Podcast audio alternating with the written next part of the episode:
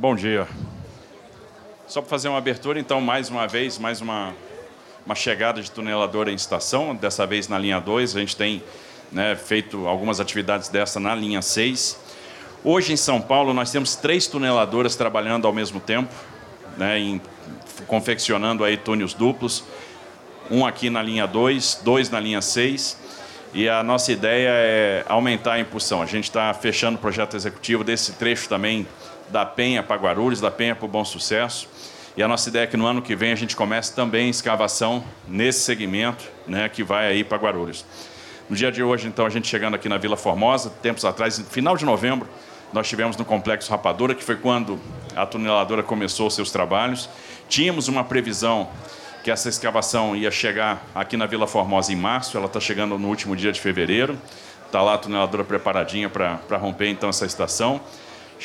Então houve um avanço aí melhor do que estava sendo esperado. A gente chegou a avançar 18 metros no único dia. Então uma obra que está andando muito bem. A previsão é que esse trecho da Penha para Vila Prudente esteja pronto em 26. E quando esse trecho estiver pronto, a gente agrega 300 mil novos passageiros no sistema, 300, 320 mil novos passageiros no sistema. Essa estação em especial vai movimentar mais de 13 mil passageiros por dia. Então a gente vai também integrando o sistema e aliviando outras linhas, como por exemplo a linha 3. Né? Na Penha a gente tem integração com a linha 3, tem integração com a linha 11 e a gente, portanto, vai descomprimindo o sistema, tendo um, um, metrô cada vez mais integrado, com menos tempo de viagem. Em breve nós vamos fazer a licitação para compra de 44 trens, 22 vão atuar nessa linha 2, os outros vão ser distribuídos aí em outras linhas. Outra coisa importante, a gente está falando do investimento aí de 13,4 bilhões de reais só nesse segmento, aqui da Penha para Vila Prudente. No túnel que nós vamos fazer da Vila Prudente para o Bom Sucesso, lá em Guarulhos, aí são mais 9 bilhões de investimento. Então a gente está falando aí no final das contas de 22,4 bi de investimento na linha 2 nesse momento. E aí você pega, tem os 18 bi que estão sendo investidos lá na linha 6, e vai vir agora a expansão da linha 4, da linha 5, da linha 15. A retomada da obra da linha 17, que é importante, então a linha 17 hoje está em obra, estamos preparando o pátio da Água Espalhada para receber o primeiro carro que deve chegar ao Brasil agora no mês de junho. Então, assim, como estamos dando em andamento e temos a expansão do transporte metroferroviário como um foco aí da nossa gestão, porque é, há um interesse forte de investir em mobilidade urbana. E hoje à tarde temos o leilão então do trem Intercidades Campinas São Paulo. Bom dia, governador. Bom dia a todos. É Mayra da Band. Governador, queria só confirmar algumas informações. É... Bom, a próxima chegada ela deve ser em que estação e a previsão é para quando, né? O Tatuzão chegar na próxima estação. É, outra coisa, há alguma expectativa de de privatizar essa linha? Eu lembro que em novembro ainda não tinha, mas eu queria atualizar isso, por favor. A gente está. A próxima estação deve ser a estação é Anália Franco. Isso deve acontecer no meio do ano. Então, antes a gente chega em Coxim, que é uma, é uma, é uma uma, uma, uma, instalação de, de, emergência, ventilação, e na sequência a próxima estação é Anália Franco, e a gente deve estar chegando na, esta, na estação Anália Franco em junho. Né? Então, se tudo correr conforme o cronograma, se a gente tendo o andamento que está sendo esperado, em junho a gente chega na próxima estação. É, essa, essa questão de concessão, obviamente, está sendo estudada, mas ainda a gente tem que aguardar o que os estudos vão dizer para a gente, se há uma viabilidade é, econômico-financeira e em que ponto isso vai concorrer para a melhoria da operação. Então, está em estudo nesse momento e a gente vai ter uma conclusão desse estudo no ano que vem. Governador, bom dia. William, do Diário dos Trilhos. É, minha pergunta é sobre o leilão do trem Intercidades. Se possível, o senhor adiantar quais são os concorrentes e você já tem ideia? E a sua expectativa desse leilão e posterior ao trem Intercidades, quais são os próximos leilões que o Estado pretende fazer na área de mobilidade, transporte e rodovias? Obrigado. Perfeito, vamos lá. É, é, expectativa é a melhor possível. A gente começou trabalhando aí com uma quantidade de players, a coisa foi afunilando. Nós tínhamos dois grupos estudando é, esse, esse empreendimento. É um empreendimento extremamente desafiador valor de investimento muito alto, 13,5 bilhões. Tem, tem, os seus desafios de cronograma. né, tem o desafio do tempo de trabalho possível, porque observe que a, a linha adicional, a linha é, exclusiva que vai ser construída de Jundiaí até São Paulo, ela corre paralela à linha 7. E aí você tem todo, você tem o funcionamento, a operação da linha 7 todos os dias, né, que opera aí de 4 da manhã até meia-noite. Você tem uma hora para desenergizar a linha, uma hora para reenergizar a linha. Então, no final, você tem duas horas de trabalho por dia, de uma às três da manhã. É um desafio importante cronograma.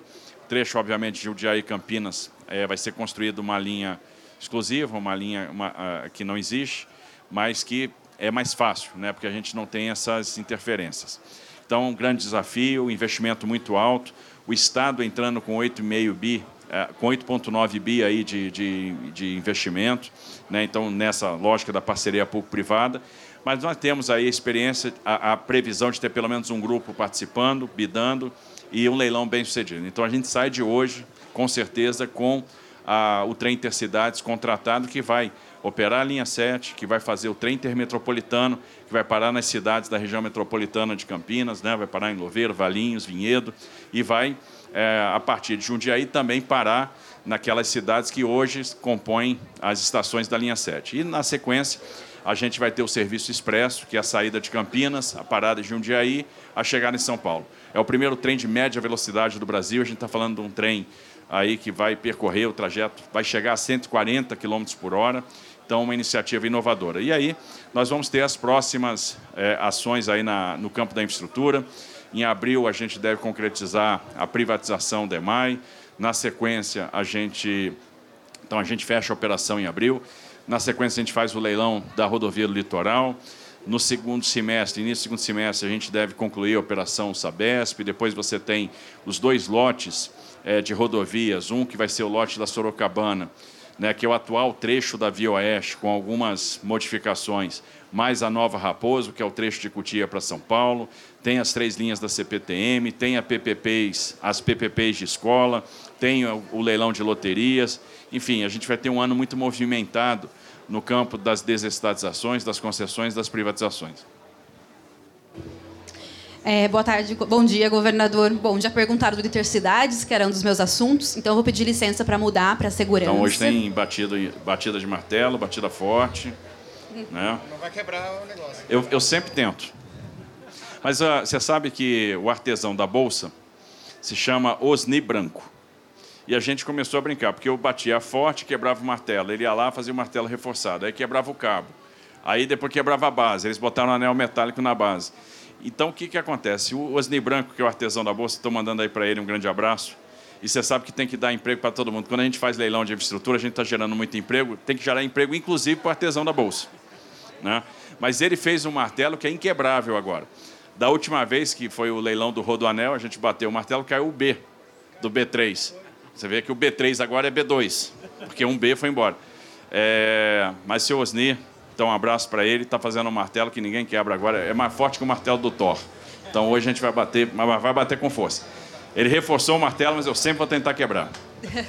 Governador, então, e aí queria mudar de assunto, então, perguntar sobre segurança, perguntar sobre Operação Verão, porque nessa semana a gente já teve aí o registro de 38 mortes, teve manifestação de algumas organizações de direitos humanos é, denunciando aí supostos abusos da PM. Eu queria ver, saber como que o senhor avalia essa operação e também esse saldo das mortes. Olha, eu tô. Vamos falar de prisões. Foram mais de 700 presos mais de 300 foragidos da justiça. Então imagina pessoas que foram condenadas pela justiça, que têm mandado de prisão em aberto, circulando livremente pela Baixada Santista e que foram presos.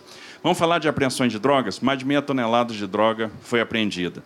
A gente está travando um combate contra o crime organizado, que tomou espaço do nosso território. Esse combate é duro, esse combate é difícil. É um combate que está sendo orientado por inteligência. Seria muito fácil para nós ah, eu estou vendo o que está acontecendo, eu estou vendo é, é, traficantes armados, armados de fuzil, armados de pistola, dizer, não vou combater.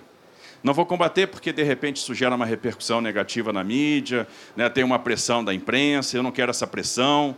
E muitos fizeram isso no passado. Nós resolvemos, eu vou combater porque nós queremos devolver os espaços para o cidadão.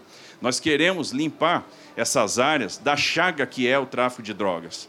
Né? E a gente tem que entender o que, que isso representa, porque todo mundo viu como o soldado Cosmo foi morto. Ou alguém tem dúvida? E, de repente, a gente sabe o quanto aquelas pessoas das comunidades são pressionadas pelo próprio tráfico de drogas para dizer isso ou aquilo. E a gente está acompanhando a operação. Primeiro, nós temos uma polícia extremamente profissional.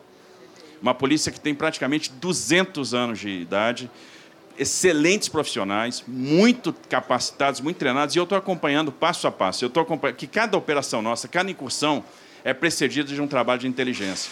Nós estamos monitorando alguns criminosos do PCC lá há muitos dias, esperando a hora certa de fazer a incursão, fazer a abordagem, prendê-los. E outra coisa, interessa para nós prender, porque um criminoso preso é uma fonte de informação. E aí fica esse negócio, ah, e vem. Gente, o combate, infelizmente, é um combate duro, a gente não quer o confronto, mas a polícia está preparada para o confronto. E quem confrontar vai se dar mal.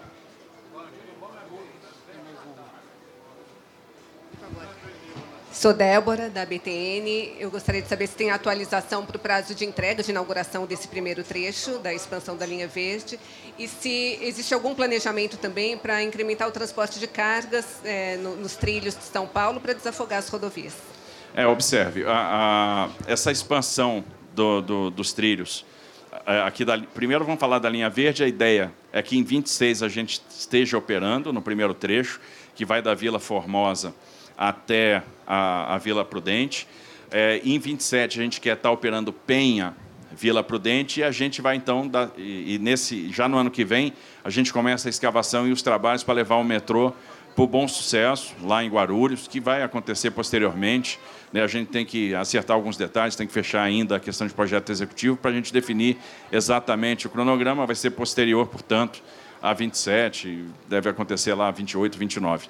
Mas o importante agora, nessa etapa, Vila Formosa, Vila Prudente, 26, e a partir de 27 nós vamos ter é, a, a, a, finalização da Penha até a Vila Prudente. Ah, com relação e obviamente a obra vai estar acontecendo na direção do Bom Sucesso, na direção de Guarulhos. Com relação ao transporte ferroviário de cargas, é, veja, nós temos uma competência aí do governo federal, as malhas ferroviárias são federais.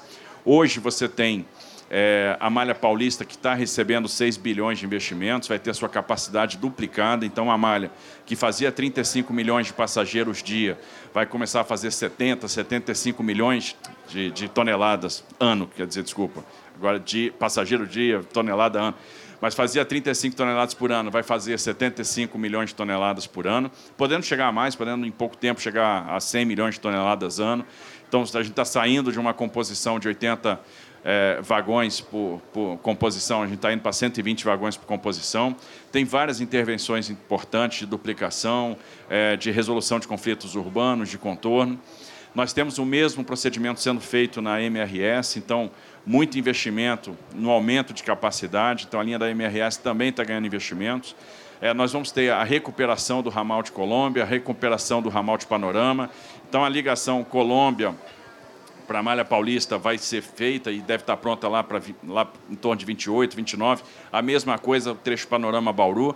Então, o transporte de carga também vai ser impulsionado aqui no nosso estado de São Paulo e eu tenho certeza que a gente tem ainda potencial para fazer mais. Existe o estudo para se fazer o ramal de Lençóis Paulista até a Malha Paulista, então é outra ligação importante, um ramal privado que vai atender a operação de celulose ali em Lençóis Paulista, então tem muita coisa para acontecer aí nos próximos, nos próximos anos.